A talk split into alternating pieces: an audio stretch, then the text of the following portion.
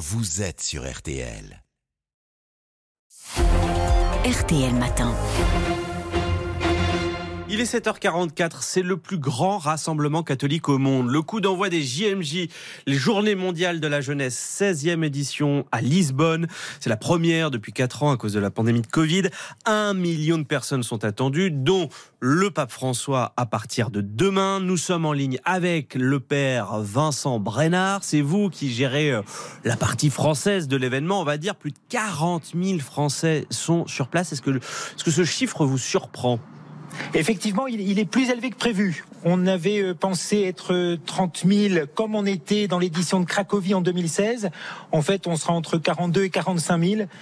Euh, parce que les, jeunes continuent de s'inscrire. Donc c'est une bonne nouvelle, c'est le signe que les jeunes euh, ont la joie de se retrouver ensemble, de, de, de, chanter, de se retrouver, de d'ouvrir une page d'espérance aussi pour eux, pour leur vie et pour le monde. Oui, c'est cette joie des jeunes de se retrouver qui explique cette ferveur, ce, ce chiffre si important c'est sûr qu'une GMJ, c'est un événement euh, très festif. Il y, a, beaucoup de joie. La, joie pour les jeunes dans, une extraordinaire diversité, de se retrouver. Euh, il y a les Français, vous avez nommé ces, 42 000, mais enfin, il y a des gens de tous les pays. C'est ce qui m'impressionne dans les rues de Lisbonne, c'est d'entendre parler toutes les langues. Vous savez qu'il y a plus de, 200 pays représentés, autant qu'à l'ONU.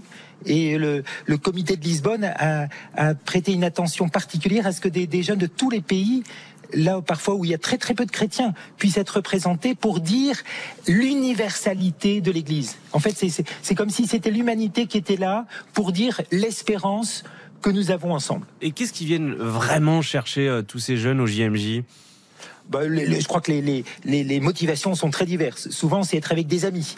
Voilà, parce qu'on va vivre 15 jours, c'est quand même 15 jours, une semaine dans les diocèses du Portugal, c'était la semaine dernière, et puis cette semaine à Lisbonne.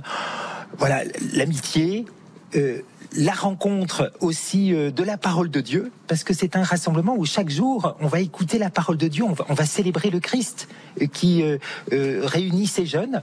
Voilà, certains sont très engagés dans la foi, d'autres viennent très rarement à l'église, mais ils se sont laissés inviter pour vivre cette expérience de foi, de joie, de témoignage, et puis je redis ce mot d'espérance pour eux, pour l'humanité. Euh, Père Vincent Brenard, on imagine qu'il y a euh, différents profils euh, présents qui, sont, ces jeunes. alors, on, est, on est surpris par la diversité des jeunes. C'est vrai que les jeunes qui sont bien impliqués dans nos aumôneries d'étudiants, notre groupe de jeunes professionnels un peu partout en France, sont bien présents. Et puis, ils ont invité les membres des familles, leurs amis, ce qui fait qu'on a euh, des jeunes dans des groupes très divers. Hmm. Euh, d'abord, les, cultures différentes qui sont représentées, euh, des jeunes des campagnes, des diocèses ruraux, des grandes villes, des banlieues. Je suis impressionné par le nombre de jeunes qui viennent de la grande couronne autour de Paris. Voilà donc une diversité, mais en même temps, à travers cette diversité qui est bonne, parce qu'on a des différences, un, chemin d'unité qui, qui s'opère. Pardonnez-moi, mais est-ce que ces jeunes, ont conscience d'appartenir à une, à catégorie euh, minoritaire au sein de la jeunesse? Euh, être catholique aujourd'hui, euh, c'est être pleinement du monde.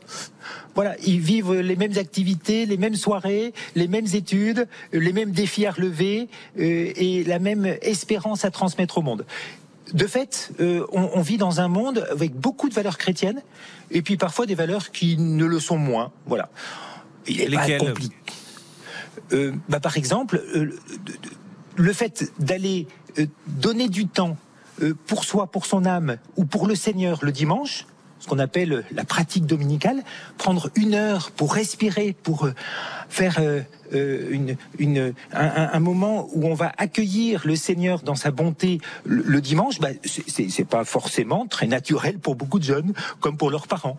Voilà. Donc, bah ça, il faut, les GMJ vont permettre à travers aussi ces temps de prière quotidiens de redonner le goût de ces célébrations.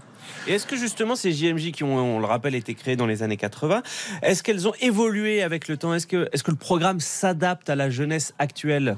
Oui, tout à fait. Alors chaque, chaque JMJ apporte ses nouveautés. Là, il y a, y a euh, ce, ce, désir de la participation. Vous savez que l'Église catholique universelle, euh, euh, à partir du mois d'octobre, va rentrer dans, enfin, va rentrer dans une phase active d'un synode euh, qui essaye de rendre davantage あ Petit problème de connexion avec euh, le Portugal, avec Lisbonne. Évidemment, on essaye de rejoindre tout de suite le père Vincent Brennard. C'est lui qui a piloté l'organisation des JMJ pour euh, la partie française. On le rappelle, il y a 40 000 pèlerins français, plus de 40 000 pèlerins français, ce qui est quand même assez euh, étonnant. C'est plus qu'en 2016, lors des derniers JMJ qui se passaient du côté de Cracovie en Pologne. C'est donc un regain.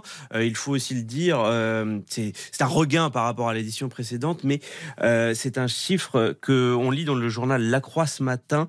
Ils étaient 80 000 au JMJ de Rome en 2000. Donc voilà, on voit quand même que que l'affluence française a pu euh, se, se dissoudre un petit peu dans le temps. On va essayer de rejoindre le père Vincent Brennard. Je ne suis pas sûr.